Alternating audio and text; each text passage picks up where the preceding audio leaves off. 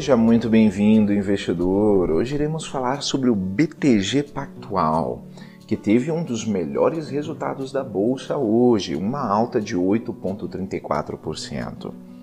Mas antes, se você não é inscrito no canal do Investidor BR no YouTube, não deixe de se inscrever no canal e ativar as notificações.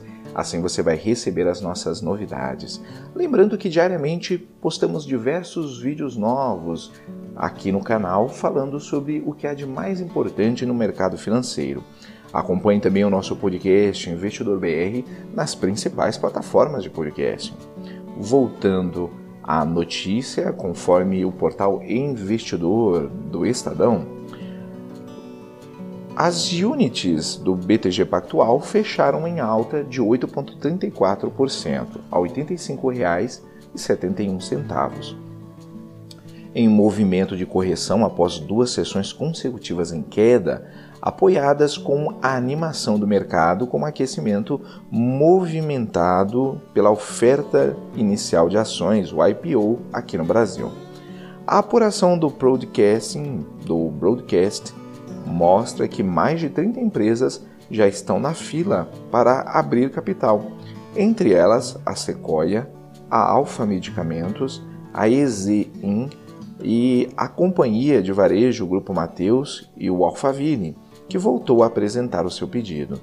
Estamos vivendo um momento importante de pessoas físicas entrando na bolsa e isso é positivo.